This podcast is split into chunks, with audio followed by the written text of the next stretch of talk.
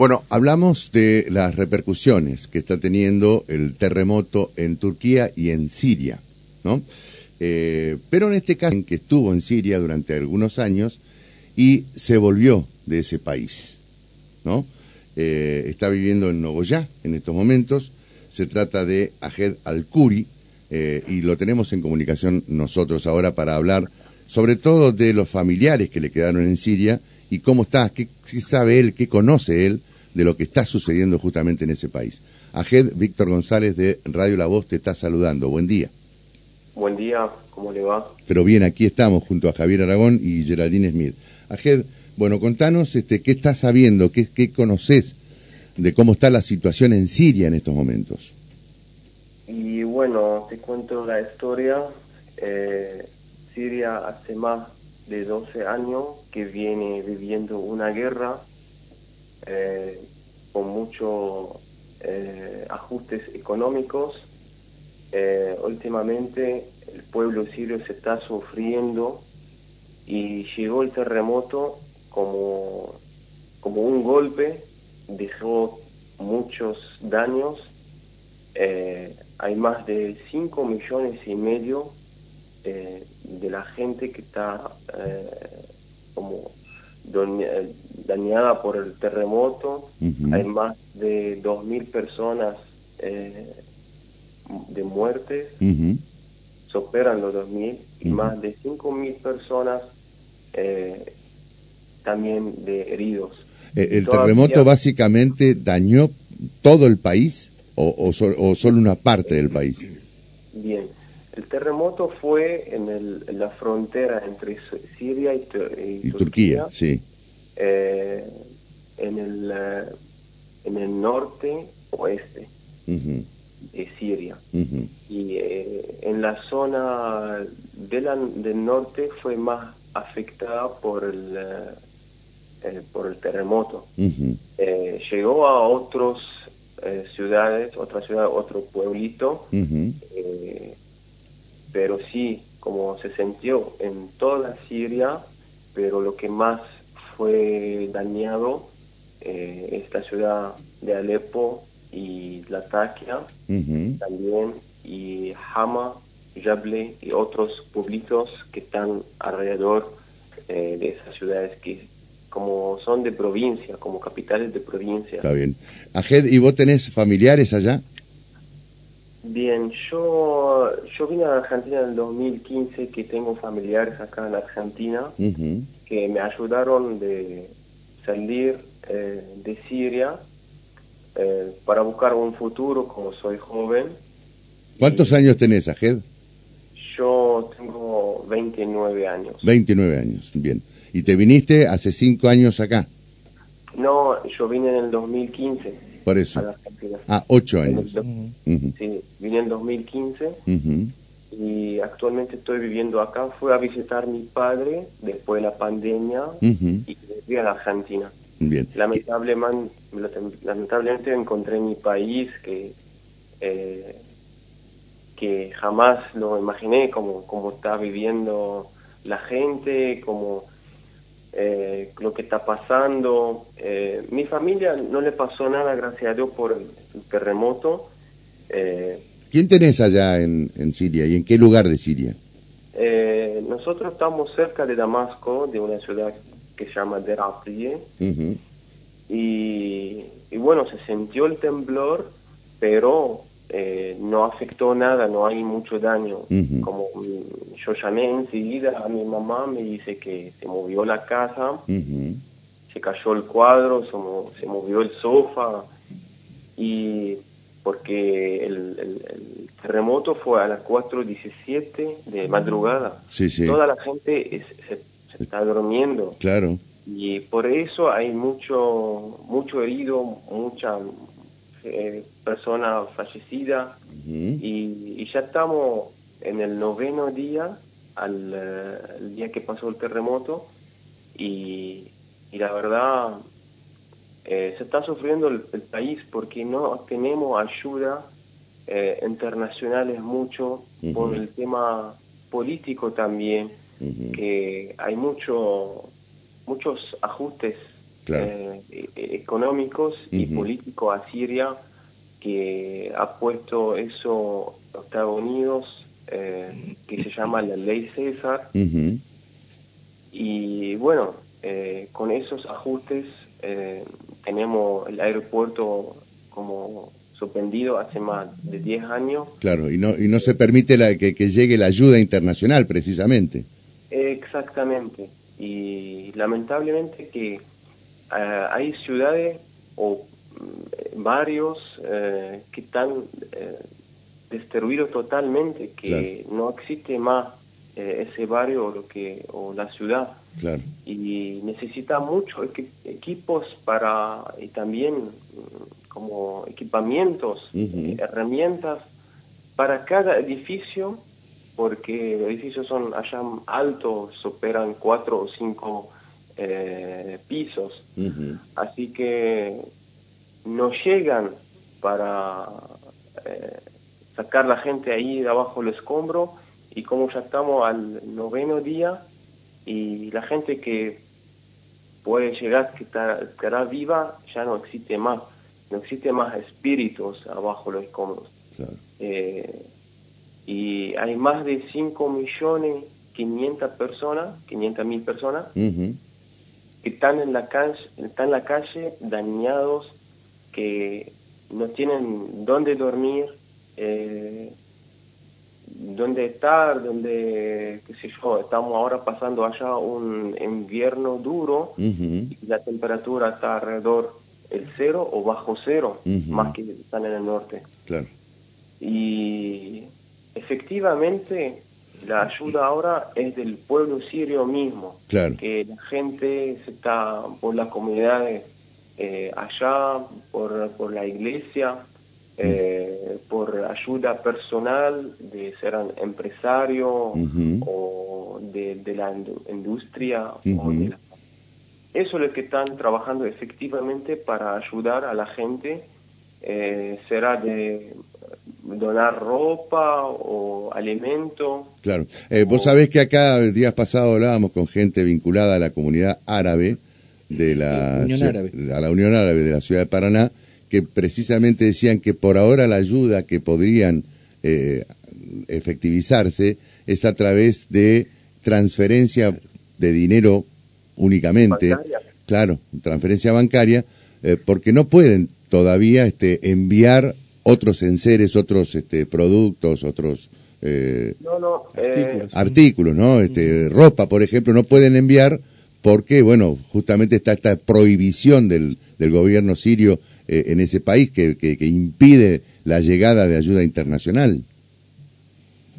Eh, lamentablemente, lo que pasa que al estar por 12 años en guerra, en crisis eh, ahora humanitaria, eh, más los ajustes económicos, hay muchos, eh, muchas manos extranjeras metidas en el país, eh, una que está en contra del gobierno, otra que está a favor, y ese como despelote, como por ahí la zona está media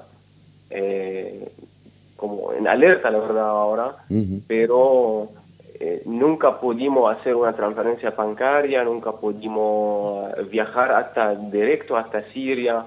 Eh, está todo, todo, todo encerrado, estamos casi como bloqueados. Claro, Y más que vino ahora el terremoto y con todo eso, eh, la ayuda internacional fue más efectiva en Turquía que en Siria, como en Turquía está como un país tranquilo, no, no, no tiene el problema... Pero además, Ajed, este, tenemos más conocimiento de lo que sucede en Turquía que en Siria. De Siria, gracias a, que te estamos entrevistando a vos. O, el informe de Mirta. o el informe de este, una integrante de eh, colaboradora de la Unión Árabe como Mirta Nasta, este, hemos podido saber algo, ¿no? Pero eh, desconocemos totalmente qué está sucediendo allí. Eh, por eso, eh, con los ajustes, con el encierre económico, con el cierre, todo lo que está pasando en Siria, estamos como... Aislados. Sí, aislados nos están eh, eliminando casi del mundo. Como ni para buscar un vuelo, ni para hacer eh, una ayuda o transferencia o lo que sea, estamos como eh, eliminados. Claro. Vos integrás seguramente una larga lista de refugiados, ¿no? Que, tuvieron que irse de ese país para, para buscar este, un futuro en otros países, ¿no? te viniste para acá, para Argentina, porque bueno, tenías este, seguramente familiares este, y conocidos aquí en la República Argentina. Tu caso, eh, ¿se replica por cuánto en Siria? ¿Cuántos, eh, ¿Cuántas personas se han, se han ido de Siria a lo largo de los últimos años eh, escapando de esa guerra, no? Lamentablemente, yo, si te voy a contar de los amigos míos, que fueron como de, la, promo eh, en el colegio y están alrededor del mundo. Uno que está en algunos países árabes, uno que está en Europa, otro que está en Estados Unidos o Canadá, y hay otros que están en África. Pasa que no es fácil de salir de Siria, también por todo lo que está pasando, eh, se cortó la relación diplomática con Siria. Y como ya no tenemos embajadas que están trabajando de otros países, entonces el pasaporte, el pasaporte sirio ya no te ayuda ni para cruzar la frontera. A cualquier lugar o a cualquier lado tenés que viajar, está una visa y este hay que solicitarla. Y con todo lo que está pasando, eh, debe solicitar una visa por alguien o por una invitación o por como te mantenga. Y eso, y gracias a Dios que yo tuve suerte de tener familiares acá en Argentina que me pudieron ayudar a recibirme y estar acá bien, trabajando, eh, como estar sí lejos, alejado de todo eso, pero, eh, qué sé yo, eh, estar bien pero estar lejos, no estar cerca y, porque, viste, como somos jóvenes, qué sé yo, por ahí te llaman a ir a la guerra, a pelearse, defender. Pero bueno, cada uno elige su camino. Claro, Vos, vos, concretamente, vos te fuiste...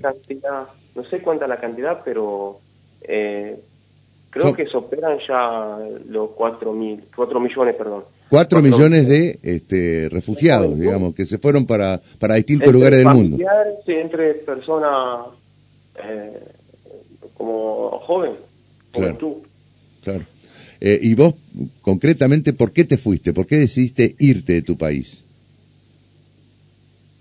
Bueno, yo no podía estudiar porque eh, donde iba estaba zona afectada de fuego y no podía asistir a la, a la, a la universidad. A la universidad.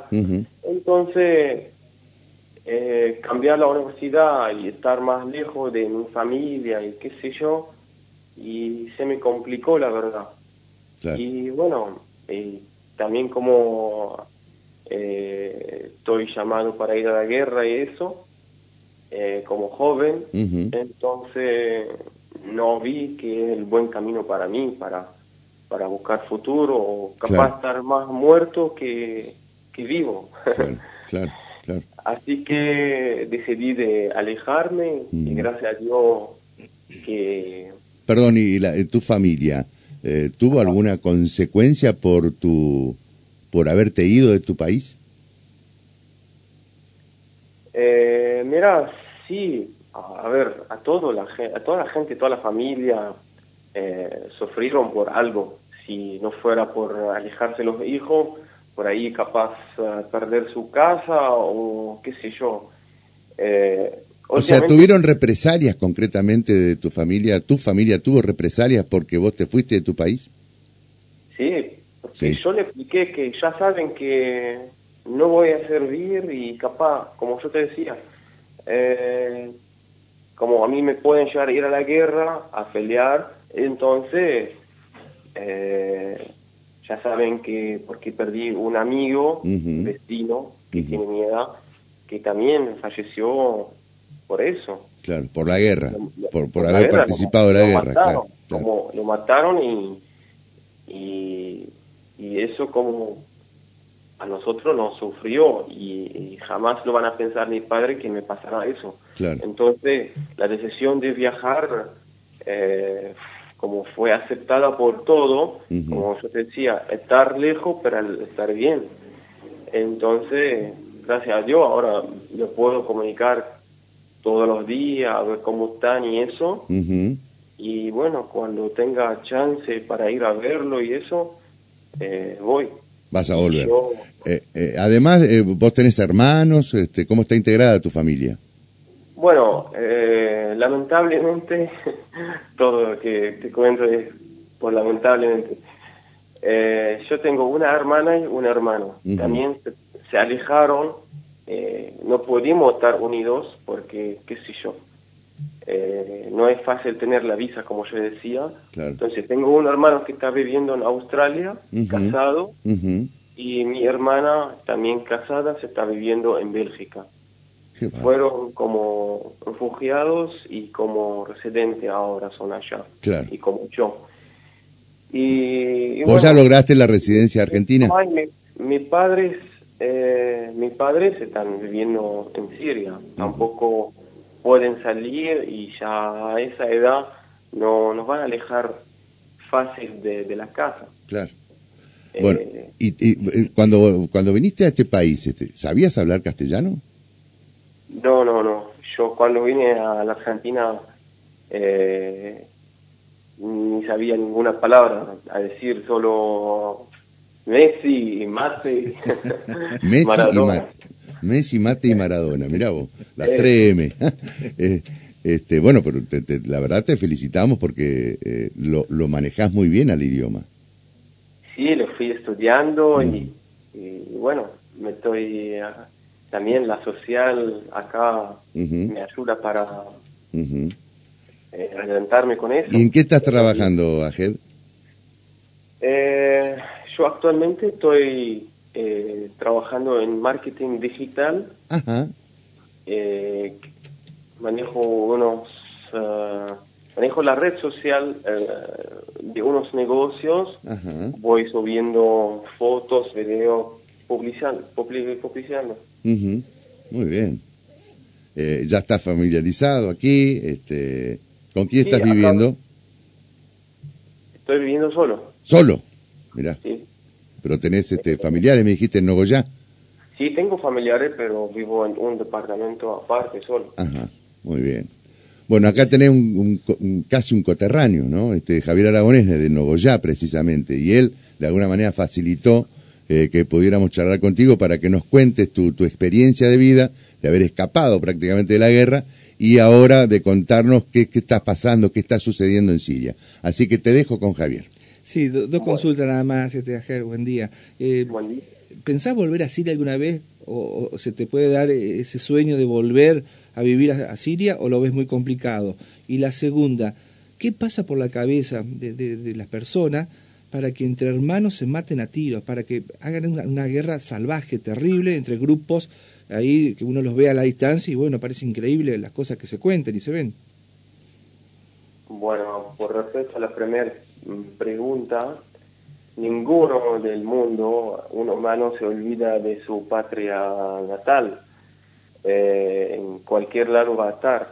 Así que sí, me, como a Siria lo llevo en el corazón, extraño a mi familia todos los días, y, pero sabemos muy bien que, que actualmente como no, no, no, está para, no está bien para vivir y adelantar hacer la vida.